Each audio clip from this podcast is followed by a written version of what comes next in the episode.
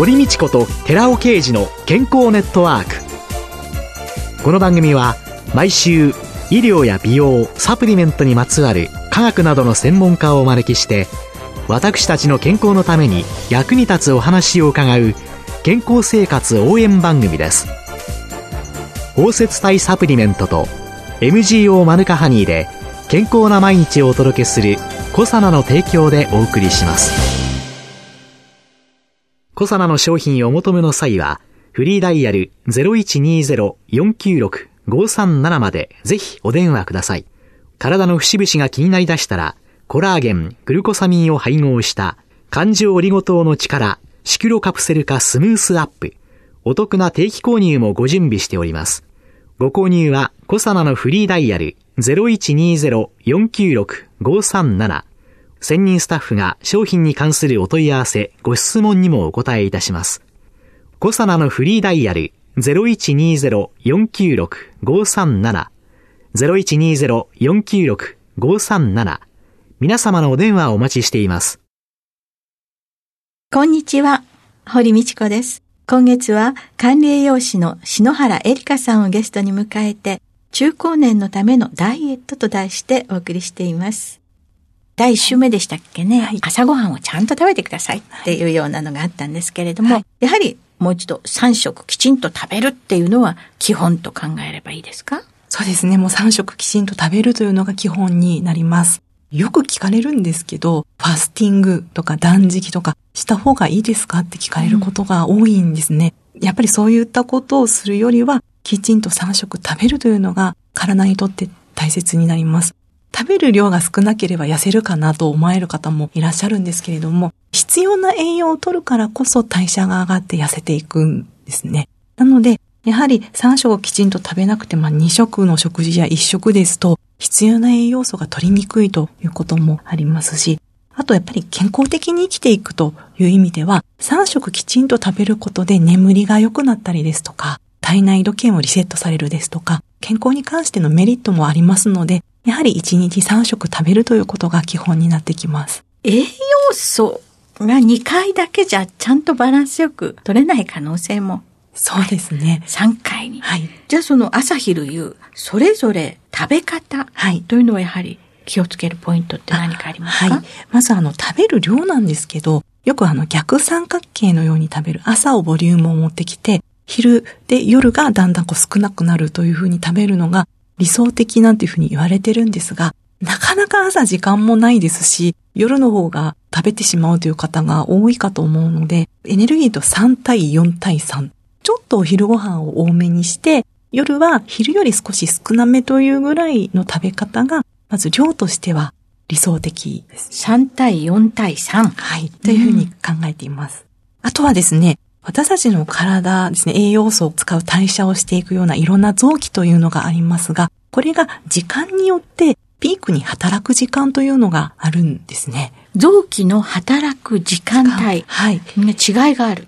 例えばですね、糖質、まあ、炭水化物を使っていく代謝に関わっている臓器が肝臓なんですけど、この肝臓の活動のピークがお昼の12時頃と言われています。ということは、糖質、炭水化物、お昼ご飯はしっかりめに食べてても比較的大丈夫なので、お昼は好きなものを揚げ物でもラーメンでも好きなものはお昼に食べるといいですよ。ストレスをなくすためにも、やっぱり我慢我慢だとなかなか難しいので、お昼は好きなものを食べましょうという話をしています。お昼が一番手がつく、はい、好きなものを、はい、ストレスためないように。はい、それは肝臓が一番12時頃ピークになって頑張るから。はい。そうすると食べたものも肝臓にエネルギーとして蓄えられていくと考えれば。で、ね、蓄えたものを使えるような形にしてくれるのも肝臓なので、うん、やはり食べても使えるっていうのがお昼の12時頃がピークですね。他の臓器はいつがピーク、ね、食べ物に大きく関わってくるのが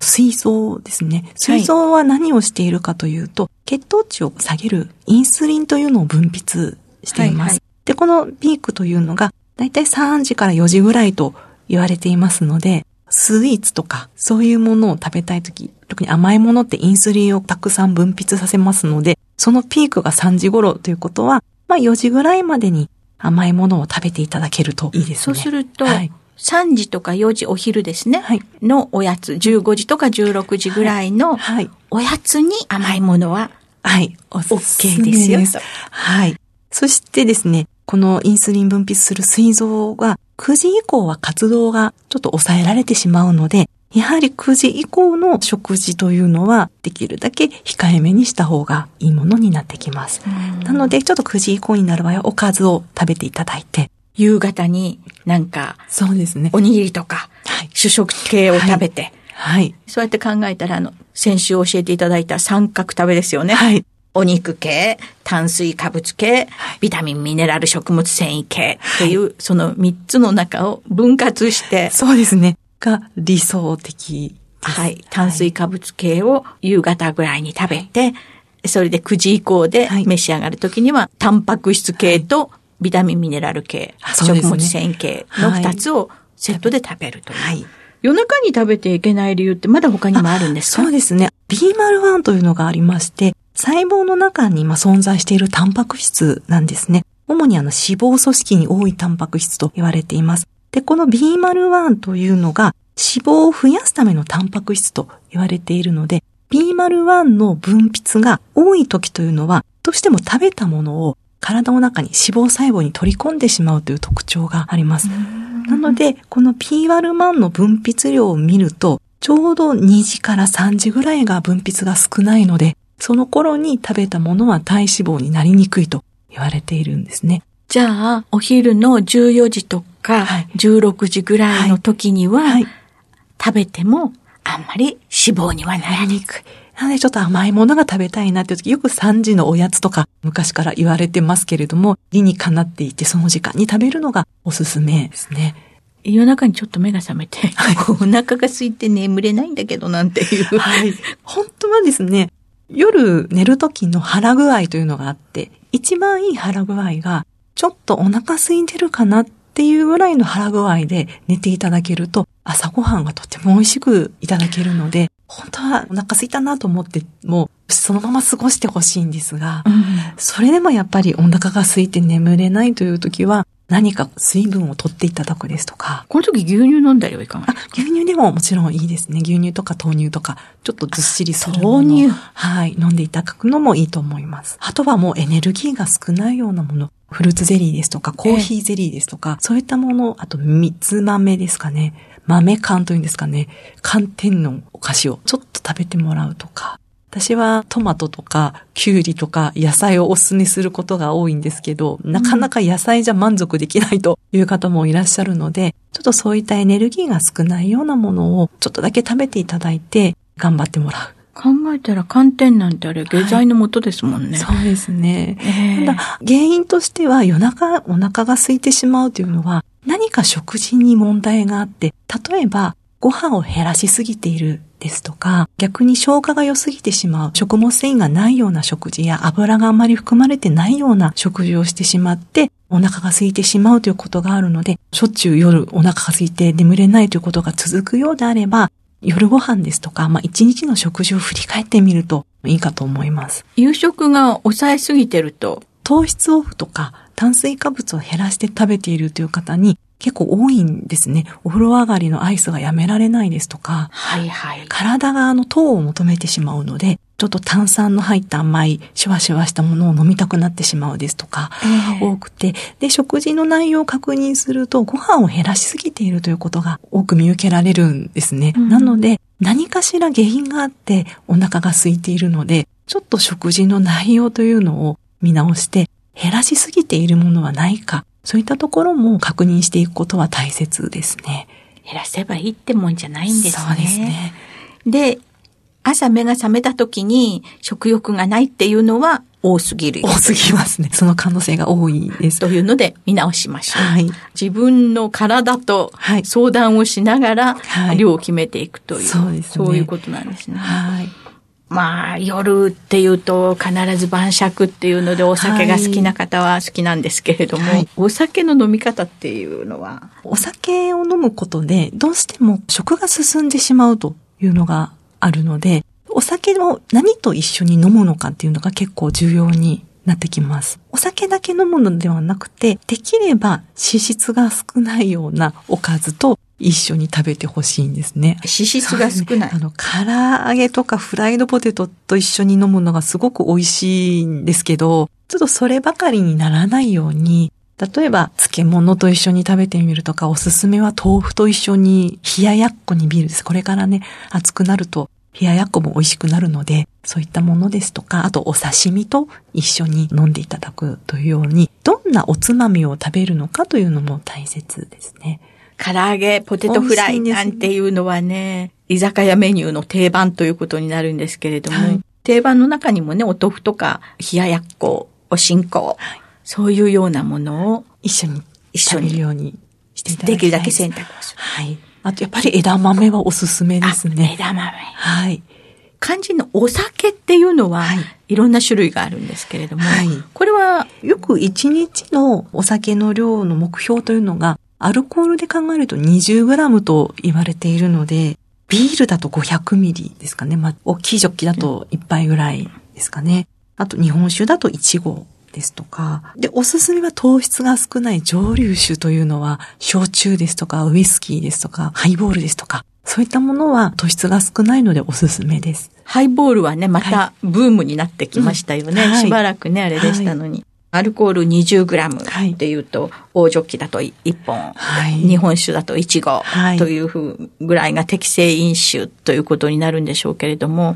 このアルコールって女性と男性もやっぱり差ありますよねあの、肝臓の働き機能というのが男性の方がやっぱり働きがいい機能が高いので、男性の方がアルコールに強い方もいるんですが、やっぱり個人差があるので、男性でも弱い方もいらっしゃいますので、やっぱりまあ指標としては翌日に残らない程度の飲酒量にしていただき、できれば週に2回は休館日を作るということが大切ですね。まあ肝臓を休ませてあげる。で、そういう男性と一緒に飲んでること、たくさん一緒にお酒を飲むこと、あるいは女性だけでもたくさんお酒を飲むことっていうのが、社会進出の中で女性の評価が上がってるような錯覚に陥ってるけど、これ決していいことではないですよね。そうですね。やっぱり自分の体を知って自分に合った適正量で楽しみながら仕事も進めていくというのができる人というか大切ですね。自己管理能力っていうのはやっぱり問われるところではあるので、それを飲み方にも通じてくるものだと思っています。適正飲酒はそうですね 20g とはいいうことを1合ですね。で、ハイボールとか蒸留酒の方がそうですね。まあ、糖質が少なはいくおすすめ。そして、つまみは、枝豆、豆腐、はいおしんこ。はい。ということで、賢くそうですね。自分をコントロールしていただければというように思います。はい今週のゲストは管理栄養士の篠原恵里香さんでした。来週もよろしくお願いします。はい。よろしくお願いいたします。続いて、寺尾刑事の研究者コラムのコーナーです。お話は、小佐野社長で神戸大学医学部客員教授の寺尾刑事さんです。こんにちは、寺尾啓二です。今週はミトコンドリアにおけるヒトケミカルの役割、その2、シンギュラリティ、真核細胞の出現というタイトルでお話しさせていただきます。ミトコンドリアは外膜と内膜の2枚の膜で覆われています。そして、その内膜にミトコンドリアの遺伝子情報を伝えるデオキシリボ核酸 DNA が結合しています。私たちの遺伝子情報は細胞内の核に存在しているのですが、不思議にミトコンドリアはその核遺伝子とは別の独自の DNA を持っているのです。そしてそのミトコンドリア DNA の数はミトコンドリア一つあたり10個も存在しています。そのようにミトコンドリアは独自の DNA を持っていることから、太古の昔、細菌であったと考えられています。46億年前の地球において、酸素と糖を使ってエネルギーを作る好気性の細菌がいました。そのエネルギーを作る好気性細菌を別の細菌が飲み込んでしまったのです。その好気性細菌はもう一つの宿主細菌にエネルギーを与える代わりに安全な場所とエネルギー産生に必要な糖を提供してもらうことになりました。このようにして飲み込まれた細菌はミトコンドリアとなって宿主細菌は真核生物に生まれ変わったのです。真核細胞はエネルギー生産工場であるミトコンドリアを手に入れたことで、その後、人を含む複雑な生命体へと飛躍的に進化することとなりました。この真核生物が生まれた点は、明らかに生命体が人に進化するためのシンギュラリティ、つまり技術的特異点でした。なお、シンギュラリティという言葉は、今では2045年に到達すると言われている人間の脳を超える人工知能 AI についてよく使われていますが、この人が生まれることとなった真核細胞の出現点もシンギュラリティなのです。ミトコンドリアを構成するほとんどのタンパク質は核内 DNA で合成されています。ミトコンドリアの祖先の細菌が持っていた DNA は宿主細胞の核内に移動したと考えられています。DNA を宿主細胞に移動させた理由は、活性酸素による障害のリスクを減らすためであったと考えられます。ミトコンドリアは核内 DNA が作るタンパク質とミトコンドリア DNA が作るタンパク質で複合体を形成して ATP 合成酵素を作ることで ATP というエネルギーの産生のために働いているのです。エネルギーを生産する仕組みはよく水力発電に似ていると言われます。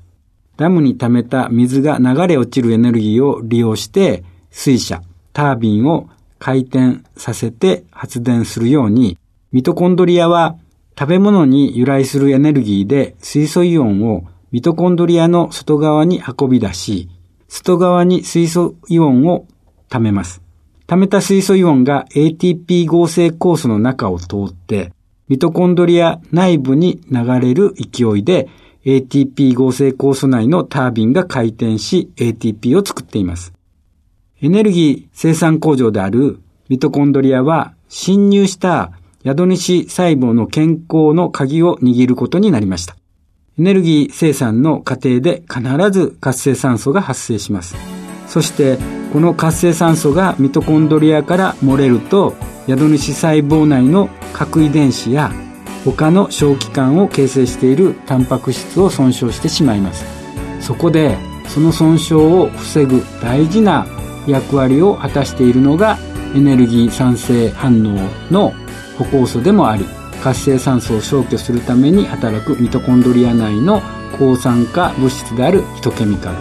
の Rα リポ酸とコエンザム Q10 なのです。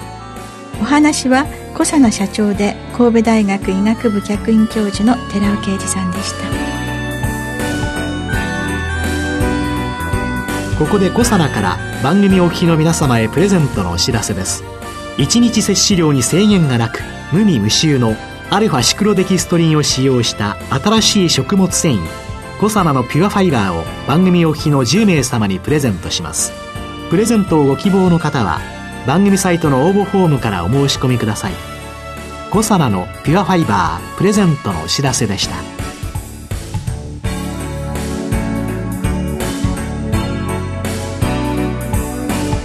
堀道子と寺尾啓二の健康ネットワーク。この番組は包摂体サプリメントと MGO マヌカハニーで健康な毎日をお届けするコサナの提供でお送りしました。